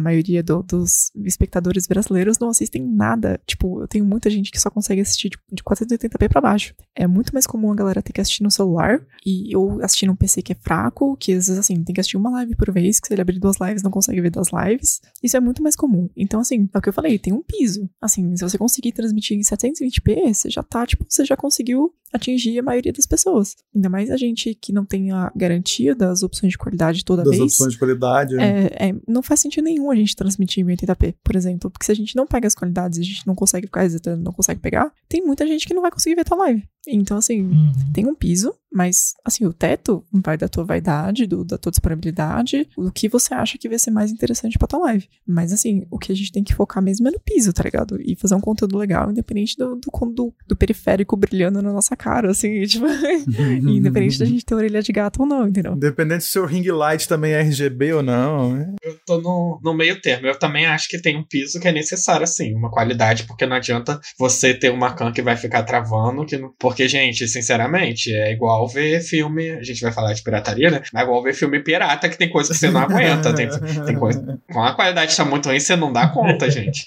Não, é terrível. Eu, eu, também concordo, mas eu acho que você ter colorido, as coisas boas, os periféricos, assim, melhores, eu acho que prende também, chama a pessoa, dá uma ideia assim de você tenha, que, tem aquele acessório parecido com um streamer grande. Eu acho que dá uma ideia, uma, uma coisa bonita, assim, mais profissional. Sim, eu acho total. também que dá uma uma prendida, dá uma traída na galera. É que eu acho também que, assim, a questão da aparência profissional muitas vezes vai mais do que você faz com o que você já tem, do que você comprar coisas incríveis, achando acho. que essas coisas incríveis por si só vão resolver, tá ligado? É, vão, vão trazer o resultado pra você, né? É, senão a gente você comprar a Canon, TS, não sei o quê, e você não sabe configurar a porra da câmera que custou 5 mil reais, entendeu? E você não tem uma iluminação decente na tua cara e, tipo, a imagem vai ficar igual a da, da C270. Então não fez sentido nenhum, tipo, esse tipo de investimento. É muito mais jogo você aprender a usar a iluminação, a luminária da tua mãe que tá lá sobrando a teu favor, do que você investir numas paradas, sabe? Vai muito também da mentalidade do streamer. Tem streamer que faz, não, para eu ser um ótimo streamer, eu tenho que ter a placa de vídeo pica do, do top das tudo galáxias. No, tudo no topo. Aí é uma coisa que eu acho que a vida ensina, entendeu? Que, tipo, na verdade, não. Porque a pessoa vai lá, faz todo esse investimento e ela tem lá cinco viewers assistindo. E ela vai achar, nossa, mas eu tenho a melhor placa de vídeo. Por que, que eu não tenho 60 viewers? Porque não é a placa de vídeo que faz o streamer. Só por isso, tá ligado? Eu conheço um streamer também que, que é, é exatamente isso. Ele tem tudo do bom e do melhor. Tipo, dois monitores dele são. Os dois são Full HD. Tipo, como se tivesse necessidade de ter um monitor Full HD pra um chat Uhum. e pro OBS ligado, sabe? Tipo assim. E, e não tem. Ele não tem atratividade. Tipo assim, ele não tem um cenário legal, ele não tem nada disso. E tem média baixa também. Que eu acho que vai muito Acho que as pessoas querem começar pelo fim, né? Ele achou que era só ter tudo do melhor que ia, que ia ver ele. Ele chegou a vender o microfone desse do, do, do Quadcast. Ele comprou uma época, ele achou ruim e vendeu. Tipo, ficou um mês com ele e vendeu, sabe? Tipo, Nossa. porque ele achou que a qualidade não era isso, que ele queria um negócio diferente. Ok, mas, tipo, já investiu tanto. Mas aí é claro que, com certeza, tipo assim, eu não conheço a ponto de, de afirmar com toda certeza isso. Mas eu imagino que é uma pessoa que tem a condição de despender disso sem abrir mão de outras coisas, no caso, né? É, espero que sim, porque, meu Deus do É, céu, porque né? uma pessoa que, que vai fazer muito gasto, assim, à espera do retorno e acabar em nada, ou na mesma média que se ele não tivesse feito tanto investimento, é prejudicial. É, e aqu- aquilo até que se falou, né? Da galera ver os streamers gigantes com 70 GB de RAM e não sei o quê, e achar que e começou daquele jeito, não começou daquele jeito. Você não tem que começar pelo fim, tá ligado? Ele só Sim. ganhou isso porque ele é um streamer muito bom. E ele, ninguém começou com, com patrocínio da, da Logitech e do não sei o que, não sei o que É. lá. A galera começou com zero viewers, a galera começou fazendo live, tipo, sentado na cama, tá ligado? Perante a mesa. A galera começou fazendo live com, usando celular de câmera, tá ligado? Todo mundo começou assim. Entendeu? Você não tem, né? Não é pra começar pelo fim, gente. Calma, sabe? Ficar colocando o carro na frente dos bois não vai levar nada, né? Exatamente. E assim, é, live, a gente que é streamer, a gente conhece, né? Já tá um tempinho aí. Live não é um conteúdo que as pessoas consomem por, por primeira impressão. A primeira impressão pode até chamar. Uhum, Mas assim, é, é, É. é o conteúdo que vai fazer ela ficar, que vai fazer ela continuar. total. Porque assim, live não é assim, ah, 30 segundos. Não, a gente tá falando aqui de quantas horas de live a gente faz. É um conteúdo mais prolongado e, e rotineiro, né? É um trabalho de formiguinha, né? Todo dia. E sem contar que muita gente acha, a minha noiva mesmo acha que, tipo, vou fazer live, aí eu ligar aqui, ligar um jogo e Nossa, acabou. Não é. Às vezes você morte tem que horrível. preparar o que, que você quer para aquele dia. Ah, eu vou jogar tal jogo, eu vou, atra- vou fazer tal conteúdo nesse jogo. Tem vezes que não tem, né, roteiro nem nada. A gente, tipo, basicamente Uhum. só, ah, vou jogar esse jogo aqui, foda-se. Mas na maioria das vezes não. Na maioria das vezes você precisa realmente pensar, analisar. E muito me preocupa, eu tenho visto muita gente, ah, tipo, pandemia, fiquei desempregado e vou virar streamer pra fazer uma graninha. Tipo, não é assim, cara. E achando que vai tirar um salário mínimo todo mês, tipo, de cara, né? Cara, e e isso é ruim porque isso traz muito mais decepção pra pessoa do que é, do que o Hum, êxito, mais né? frustrações. É. Gente, vocês me permitem um mini jabá? Eu postei essa semana no Instagram, inclusive. Um, eu fiz um post falando sobre equipamento caro não faz live boa. Ninguém entra no- numa live e, e fala assim, nossa, que imagem legal, vou dar o sub, tá ligado? É, vou fazer amizade com esse streamer porque a luzinha ali do cenário dele foi é incrível, tá piscando do jeito que eu gostei. Tipo, ninguém faz isso, sabe? É, a nossa, tem o kit fan, kit fan ali do PC dele é muito bonito. Toma aqui, hum, sabe? Tipo, toma aqui a minha amizade, meu tempo e, e- sabe? Isso minha acontece, dedicação a cara. você. É, minha dedicação, Vou porque fazer um perfil é, Deia Cat Lady É, fora de contexto, só por causa da luzinha que tem atrás de ideia, você. ideia né? Cat Lady FC, tá ligado? Tipo, não, cara. A galera fica pela, pela interação, fica pela personalidade do streamer, fica, Sim. tipo, pelo engajamento. Não fica porque a live é bonita, tipo, isso ajuda a primeira impressão, mas ninguém fica se, se o streamer for, for meio bosta, sabe? Então, tipo, não adianta, sabe? Aliás, isso me lembra isso me lembra uma máxima de que o chat é reflexo do streamer, né? Eita! Então, se você vê que seu eita. chat só fala bosta, bosta, você pode saber que você só o fala meu é só bosta. baixaria, tá certíssimo o seu ditado. É, Seu então, ditado tá exatamente. que nem a Deia falou, não, tipo, tem que ter essa, essa interação, tipo, pô, eu tô vendo, eu tô vendo a Deia jogar, mas não tô vendo só ela jogar. É, se for depender de eu jogar bem, gente. Não, e, e eu falo Né? isso muito do Alanzoca. O Alanzoca não, não, não é um exímio jogador de qualquer jogo. Não, o cara ele é um entertainer. Tipo, ele, Sim. ele vai jogar o jogo e vai se ferrar e vai zoar com isso. Tem muito streamer que você vai assistir, não é pela qualidade do jogo. Ok, você vai ver, tem muito profissional que faz transmissão. É, o Pava é ex-profissional de CSGO, então ele faz transmissão de CSGO. Então, tipo assim, ali você vai querer ver a qualidade da gameplay. Uhum. Além do cara, é óbvio. Mas a maioria das pessoas, cara, você você não existe. Quantos, quantas milhares de milhões de contas na Twitch tem fazendo live? É. Você acha que todo mundo é profissional? Não é. Então, tipo assim, até isso, isso você vai entrar, tipo, a primeira coisa que você procura, ah, nossa, estou vendo uma live, deixa eu ver essa pessoa. Não vê o jogo, não vê nada. Vê a pessoa aí. E se você tiver afinidade com ela, você vai ficar, né? E de novo, né? Aquela coisa do. Não existe essa competição de público que muita gente acha que tem. A galera É, que não. quer ver gameplay profissional, ela vai ver gameplay profissional. Enfim, ela vai entrar. Na... é, Meu marido é um desses. Meu marido, ele só entra na Twitch, ele segue, sei lá, três canais. Ele que me apresentou a Twitch. Ele tem três canais que ele segue. São todos de speedrunners de game retrô, que é o que ele gosta de assistir. ele nunca falou um A em nenhum chat, tá ligado? E ele só entra pra assistir. E acabou, assim. Se o, se o É. streamer, tipo, for pro Just Chatting ou, ou for jogar qualquer outra coisa, ele não vai assistir ponto final. Não porque ele não tá ali pelo streamer. Ele tá pela gameplay. Especialmente a gente, como streamer de variedades, é o total oposto. A galera fica independente do que a gente esteja jogando. Né? A, Uhum. galera, a galera que é Uhum. fiel, fiel mesmo, né? E essa galera não tá ligando se, se a imagem da webcam não tá incrível, ela não tá ligando se sua cama tá desarrumada, entre aspas, né? E, tipo, tá ali porque a conversa é legal, e porque o papo é incrível e se sente acolhido, né? Tem gente que procura lives especificamente pequenas que é pra poder ter essa interação com o streamer. Chega no chat que tem, sei lá, 50 pessoas, já acha grande demais. Tipo, não, aqui já, já é too much, assim, já não consigo lidar com, com, com tanta gente falando. Então, tipo, tem perfis e perfis. Eu acho que cada streamer tem que achar o seu, e isso independe, independe do, do teto de qualidade da live. Depende mais do mínimo do piso do que do teto. Eu sei que eu sou o tipo de, de espectador que gosta de, de lives comportadas. Se eu for numa live que tem muito xingamento, muito, muito, Muito palavrão. Ih, muito palavrão. Por exemplo, o Poquizito, o Poquizito ele tá entrando no- nos eixos, né, agora. Tá fazendo Tentando, live sem tentando. palavrão. ah, Por causa de mim, com certeza. Adoro. É, é. tentando, né? A gente sempre vai atrás de quem a gente se, se espelha, né?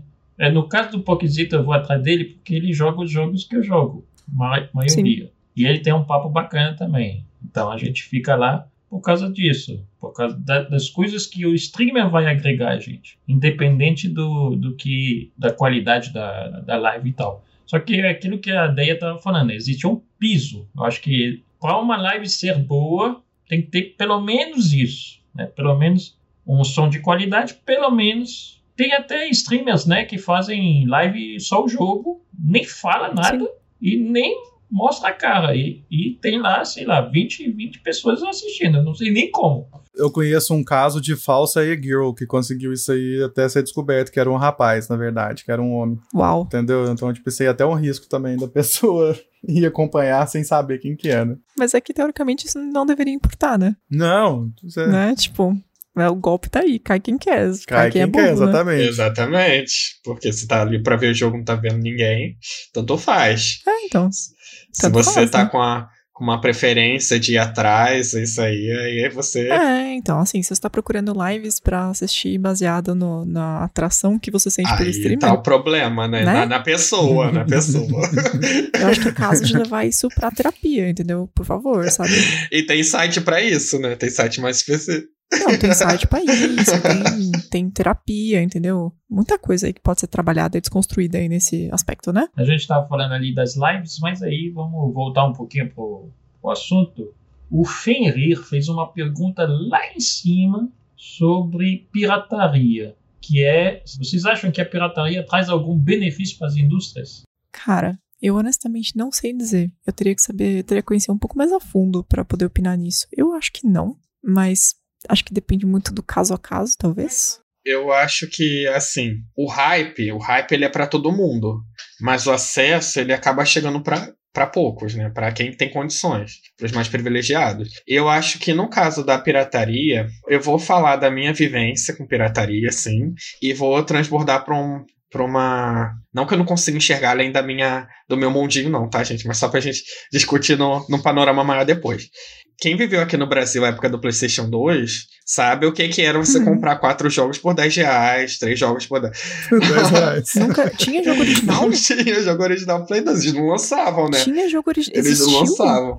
Nunca nem vi. E foi assim que eu me mantive na assim ligado a jogos, né? Porque se fosse para pagar a original, eu teria largado, né? Meu pai e minha mãe, eu era criança, teriam falado, aham, tá bom, hoje não, e eu teria largado o mundo dos games Nunca mais. provavelmente. Na volta a gente é, compra. É, exatamente. e hoje em dia eu, eu, eu tive essa minha infância game, graças à pirataria, e hoje em dia eu não sou, não sou contra a pirataria, mas eu, assim, pessoalmente, eu não pratico. Então eu acho que, como o hype existe, os preços são, são altos, o hype existe, o acesso não é para todos, eu acho que a pirataria talvez ajude sim a manter popular, manter esse hype, que acho que tem benefício porque acho que quem compra o original não vai mudar assim, não vai, ó, lançaram o pirata, vou mudar, uma pessoa que tem o hábito de comprar o original. E a indústria do game é para essa, pra essa galera assim, que já tem o hábito de comprar as coisas originais e tudo mais. Então eu acho que de uma certa forma ajuda a levar um pouquinho essa o acesso. Então talvez tenha essa coisa positiva assim.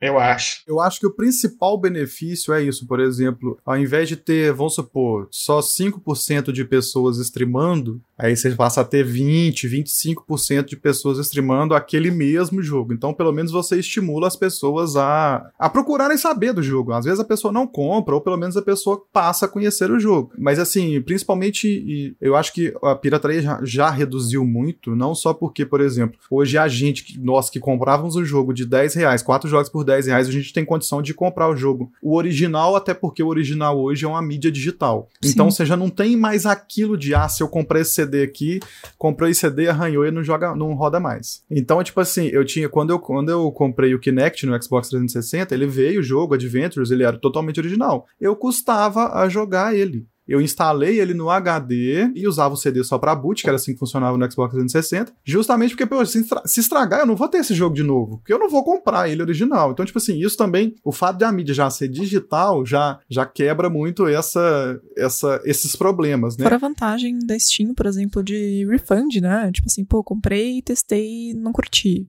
beleza, você não, precisa, você não precisa voltar no centro da cidade para brigar com alguém na Santa Efigênia, tá ligado?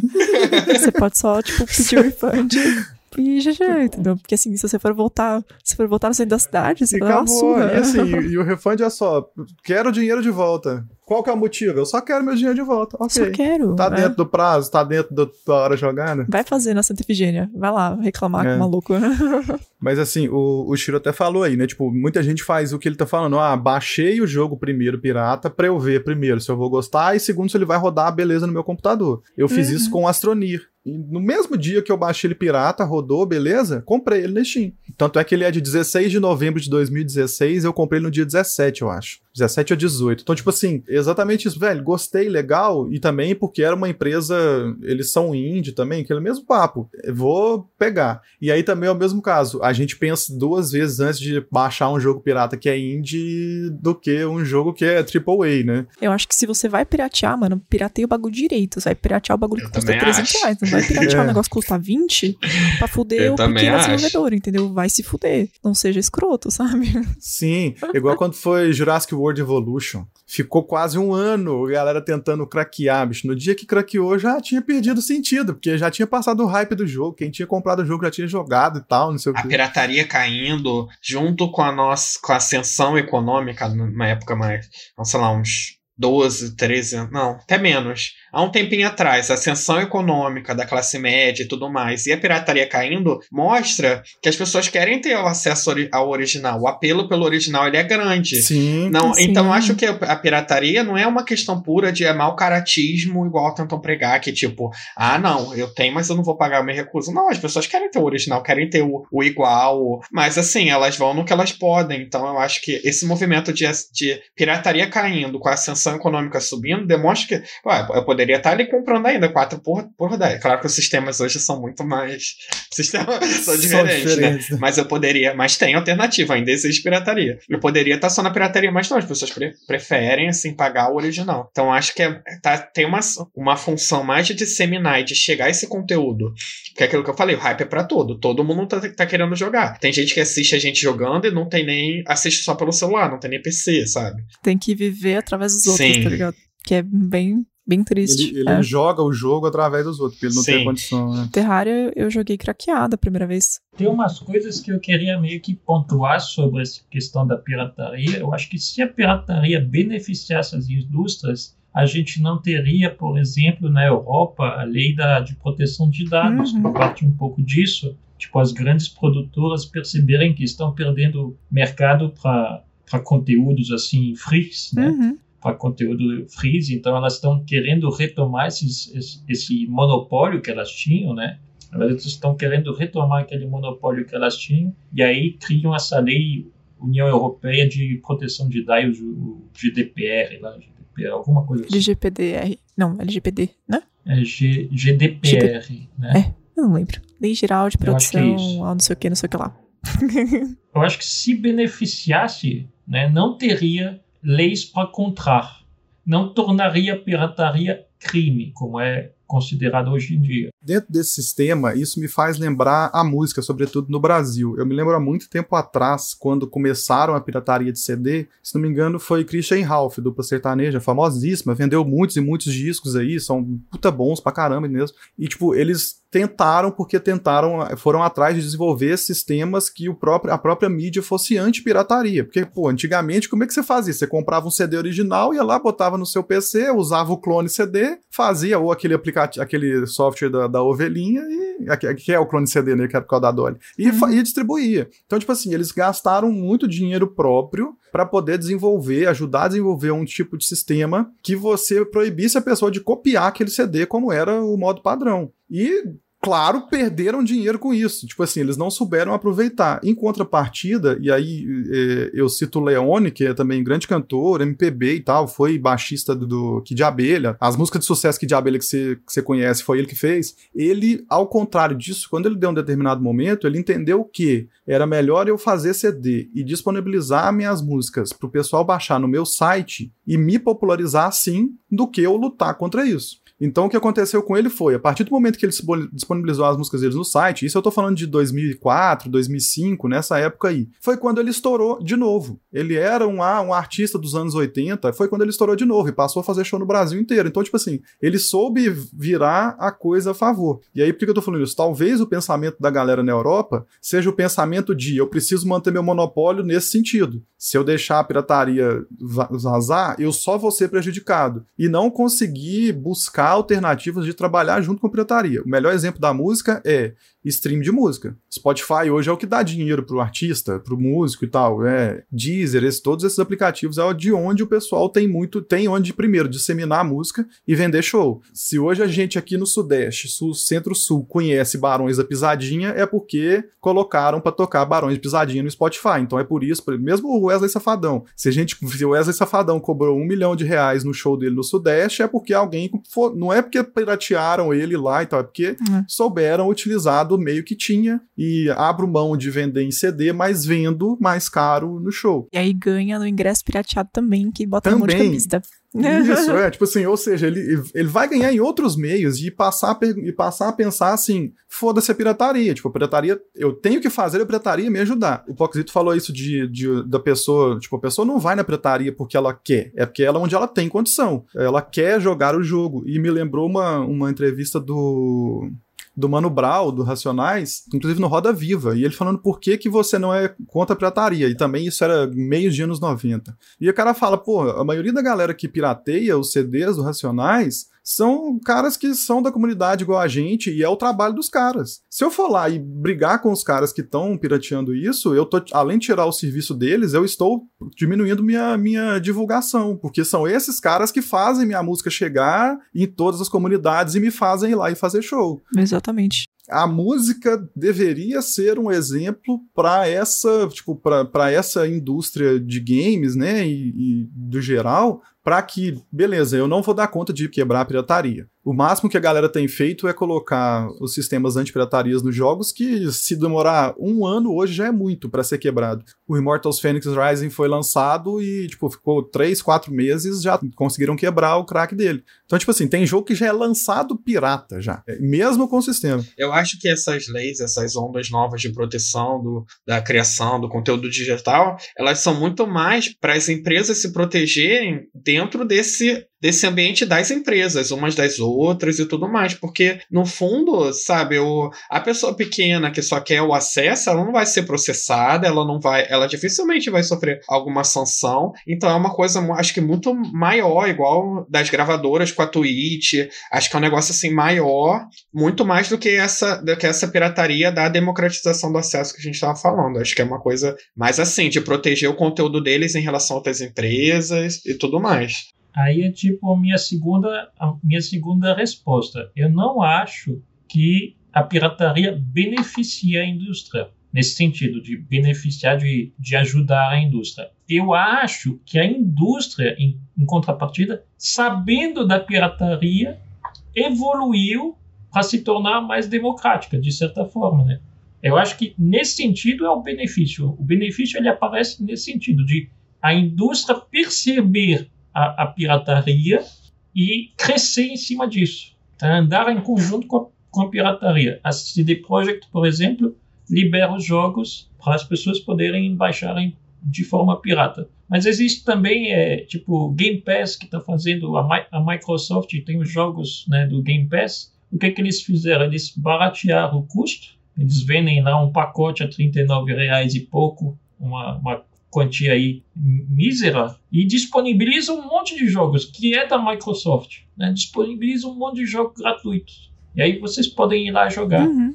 Então é tipo um meio para democratizar o jogo. Democratizar o acesso é, a ele. O né? acesso ao game, isso. Ape apesar de aí a gente esbarra novamente na questão financeira, porque até que o caso do Game Pass, mais ou menos como a Steam, eles analisam o mercado local para saber, bom, o meu preço, que por exemplo, na teoria, nos Estados Unidos ele é mais caro do que no Brasil mas por conta disso, porque eles analisam o mercado. Esse preço X no mercado brasileiro, ele vai atrair, eu consigo atrair, por exemplo, X% do, dos plays. Então, já é um preço que eu consigo praticar e nesse sentido, eles, não, eles nem talvez não estejam buscando lucro em si, mas sim a manutenção de jogadores naquele sistema deles, além de jogar os jogos deles. Né? Eu, eu acho que assim, pirataria é aquela coisa. Não tá certo, mas também não tá errado. É, é ex exatamente, a melhor definição não tá certo, mas eu não. Quem sou eu para julgar? Quem sou eu? Exatamente. Tipo assim, eu faria pessoalmente, não se eu puder evitar, tá ligado? Isso. É, eu tendo condições de pagar pelo game, que eu sei que, que vai ser legal e que foi um trabalho muito bem feito, que, enfim, né? Se é um negócio que eu acho que vai valer a pena, eu pago com gosto, entendeu? Se eu não gostar, peço o refund e acabou. Fim de papo. Agora, Aí voltando até um pouquinho naquela história do, do quão justo é Kingdom Hearts relançado, aquele preço uhum. e tal. Uhum. Aí eu acho o seguinte, pirateia mesmo, galera. Vai embora. Tá? Sabe? Vai tomar no cu, entendeu? É, o resumo é esse, assim. Eu vou baixar a pirata, não vou nem jogar, mas vou baixar a pirata só pra saber que tem mais um baixando pirata. Só pra saber, entendeu? Só pra esfregar na cara, entendeu? Porque, porra, sabe? Se fosse lançamento, eu acho que você comprar um game 300 conto no lançamento ainda é ok, porque é lançamento. Aí se você quer, você vai lá e paga. Você se organiza, você dá teus pulos, se você não tem condição, você paga. Fim. Agora, relançamento, enfia esses 200 reais no cu, tá ligado? Na boa, sabe? Tipo, não, cara, não dá, mano, não faz sentido. Não é, não é esse o foco. Porra, velho. Assim, respeita, né? Respeita a galera, mano. Falta de respeito, mano. Você tá maluco. Tem uma outra coisa que eu acho que acompanha a pirataria. A pirataria, eu acho, para mim, pelo menos, ela tem a ver com a idade da pessoa, né? Ela tem a ver com a idade. Porque, por exemplo, eu que sou mais velho, eu acho que eu sou o mais velho de, de, de vocês aqui. Não, não confirmo, não confirmo nem nego. Vocês, viveram a época Napster? eu vivi pouco, Napster. mas vivi. Né, a gente baixava baixava qualquer coisa pirata na época. Tudo, tudo era inacessível, então a gente baixava qualquer coisa pirata. Só que qualquer coisa pirata vinha acompanhado com vírus, vinha acompanhado com vídeos pornográficos, às vezes baixava ali uma música vinha um gemidão. Vem o gemidão do Zap. A galera do gemidão do Zap não é, não é novidade. Não é novidade. Nada é novidade, né? Então, eu acho que, que vai muito da, da idade também, né? Sim. Porque isso eu fazia muito quando eu era jovem, quando eu não tinha poder de aquisição. Total, é. Hoje em dia eu já, eu já falo, beleza, eu tenho condição de comprar, eu vou comprar. Hoje em dia, eu acho que a pessoa que ela tem condição de comprar e ela não compra, ela prefere piratear, aí é tipo sacanagem, tá ligado? Porque Sim, ela é, né? tá querendo tirar. Tá querendo, tipo, tirar vantagem no bagulho e tá desvalorizando um negócio que, que é legal pra caramba e que é arte, entretenimento. E, brother, sabe? Não, não seja essa pessoa, entendeu? Tipo, se você puder, compra, cara. Especialmente se for game pequeno, meu. Tipo, é o trampo dos caras. Você ia gostar que, que você fizesse uma parada, tipo, você escrever um livro e aí uma pessoa compra e tira xerox dele inteirinho e distribui pras pessoas. Você achar isso legal? Não ia achar legal, né? Se é com você, você não acha que no dos, dos outros é refresco, né? No dos- Tipo, é. Exatamente. então assim, a gente não se coloca no lugar do outro, tá ligado? A gente não, não pensa que em algum momento pode ser algo nosso, que a gente criou e que tá sendo copiado e, e as pessoas estão tirando vantagem em cima disso, entendeu? E, e pau no seu cu, né? tipo, Mas eu acho que realmente a maioria é essa questão que a gente estava comentando de quando você passa a ter acesso, quando você tem oportunidade. aí você faz questão, né? Sim, você quer, você tem o original, porque por conta disso. Acho que a ascensão dos games também tem a ver com essa pirataria que teve lá e aquela geração ter crescido. E hoje ter um determinado poder aquisitivo pra, pra fazer, né? É, então, assim, a gente cresceu, mudou o nosso, nossa forma de aquisição, né? Que antes era priorizando o menor custo de acordo com as nossas condições. Hoje em dia a gente pri- prioriza, assim, prestigiar a indústria e fazer parte e se sentir correto, sei lá, não sei. O Mas. senso, o senso de justiça me move, assim, eu acho, sério. Sim, e, e acho que é isso. Então, eu acho que realmente a, esse mau caratismo, assim, digamos assim, de ah, não, vou, não quero pagar, não. Se tem de graça, não quero pagar, eu acho que é realmente uma, uma minoria. Eu acho, assim, tá? por achismo, por achismo. Mas eu acho. Eu também acho. Eu acho que a maioria é porque não tem condição, ou porque, assim, até poderia teoricamente pagar, mas, tipo, não tá naquela condição tão de tá sobrando pra investir nesse luxo, porque game é luxo, né, gente? Não é necessidade. Uhum. Então é tipo, não é a prioridade no dia a dia. Tipo, porra, eu tenho aqui 20 contos sobrando. Você vai comprar um filé de frango pra, pra almoçar ou vou comprar um game, no, sabe, na Steam? Vou comprar comida, tá ligado? Óbvio, né? Eu acho que entra, é assim, tem as pessoas mau caráteres e tem as pessoas que compram pra testar, tá ligado? Isso eu acho que acontece também. Aconteceu comigo até com o Terraria. O Terraria eu comecei a jogar antes de eu fazer uma conta na Steam. Porque eu não tinha conta na Steam, eu não tinha nem PC, tá ligado? Eu mal, enfim, meu, meu marido que me apresentou quando a gente se conheceu. E aí eu baixei e pra mim tava ok. Mas aí quando eu fiz uma conta na Steam eu me inseri um pouco mais nesse meio, eu falei assim, porra, vem promoção tipo 10 reais, mano. Não, não vou comprar o jogo, velho. Sabe? Não faz sentido Como nenhum. não comprar? Como não comprar, cara? Os malucos estão praticamente esfregando na minha cara, que tá, de, tá, tipo, de graça. É um game incrível, tipo, que, que me rendeu, meu, centenas de horas de, de diversão e eu não vou pagar 10 pila pros caras. Não tem nem, não tem nem cabimento, assim, não faz sentido, né? É aquela coisa, né? Não tá errado, mas também não tá certo, né? Eu acho que a gente tem, tem essa coisa assim do, do apego, mesmo que a gente não conheça quem tá por trás do jogo, o desenvolvedor, a gente tem essa coisa, essa relação com o jogo. Eu acho que é por isso que às vezes a indústria do videogame, ela é muito, às vezes, inflamada, sai uma coisa e as pessoas não, e parece que é tipo assim, ah, o gráfico de tal coisa não tá tão boa e as pessoas não querem botar fogo. Eu acho que a gente tem esse apego, assim, né? Essa coisa que faz a É gente querer é arte, né? consumir de Arte é é polêmico. arte, exatamente. O, o original, assim, tem essa tendência da gente se apegar àquilo ali, porque faz a gente sentir, né? Mexe com as nossas emoções. Uhum. E, é, e é isso. O Ferreira falou uma, uma frase aí, pagar é agradecer. Daria pra virar coach do canal. Pois é, pois é, pois é. É isso mesmo. Pra, mas lembrando que é o nosso assunto, pra quem pode. Pra quem não pode agradecer, agradecer pode ser agradecer também.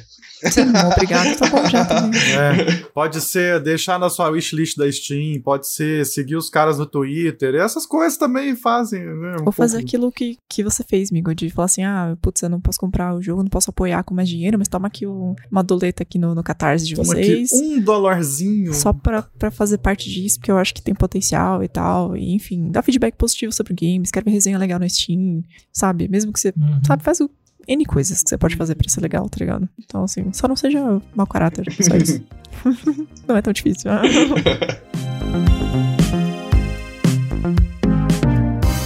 Enfim, então vamos aos finalmente. Queria agradecer aqui o Radeia, o Poquizito e o Mocano pela participação, por disponibilizar aí duas horinhas de, de papo comigo. Muito, muito obrigada pelo convite. Eu achei bem legal. E é um assunto que rende, né, mano? Se deixar, vixe. Mas assim, eu, o podcast, o outro podcast que eu participei, que falava dos melhores jogos que você jogou em 2020, uhum. que era um assunto muito pessoal, porque não era nós quatro discutindo os nossos jogos, tipo, se deixasse, ia quatro horas de conversa. Então, Nossa, quatro horas. Os temas, os temas que o Lê traz são bem atrativos, assim. E o próximo vai ser representatividade nos jogos. Esse vai ser bom, esse eu vou assistir. É. Você vai ter muita, muito caminho para trilhar, né, em cima do tema, então vai ser muito bom. Sim. Eu não sei se vocês ficaram sabendo, mas teve um The Game Awards LGBT. Não fiquei Também sabendo. não fiquei sabendo, É não. eu não fiquei novidade sabendo. isso aí. Olha lá. Novidade que teve esse ano, The Game Awards LGBT. E o jogo que ganhou o melhor jogo do ano no The Game Awards LGBT foi o Hades. Ah, sério? Que incrível. Nossa. Tava participando o The Last of Us 2, né? Sim. o Hades e outro jogo te- tinha Tell Me Why, tinha outros jogos assim com mais temática de LGBT. O Hades ganhou. E, e eu falei assim com outro grupo que eu, tô, que eu preparei lá, eu falei, cara, The Last of Us 2 tem um tema LGBT forte e não ganhou. O Hades talvez tenha ganho porque o, o Hades, não, os Agreus, foi feito toda uma propaganda em cima dele, os desenhos, ele às vezes nu, toda uma propaganda sobre a estética grega que foi feita em cima do Hades, que de repente vendeu mais. Não sei. É um papo que a gente deixa para próxima, pro próximo Dia podcast. 24. É, senão a gente vai falar e aí vai embora. É, exatamente. Então é isso, gente. Muito obrigado a todos. A gente se vê no dia 24 para mais papo. E é isso. Vamos ficando por aqui. E falou! Tchau, Valeu. chat. Tchau. Valeu. Tchau.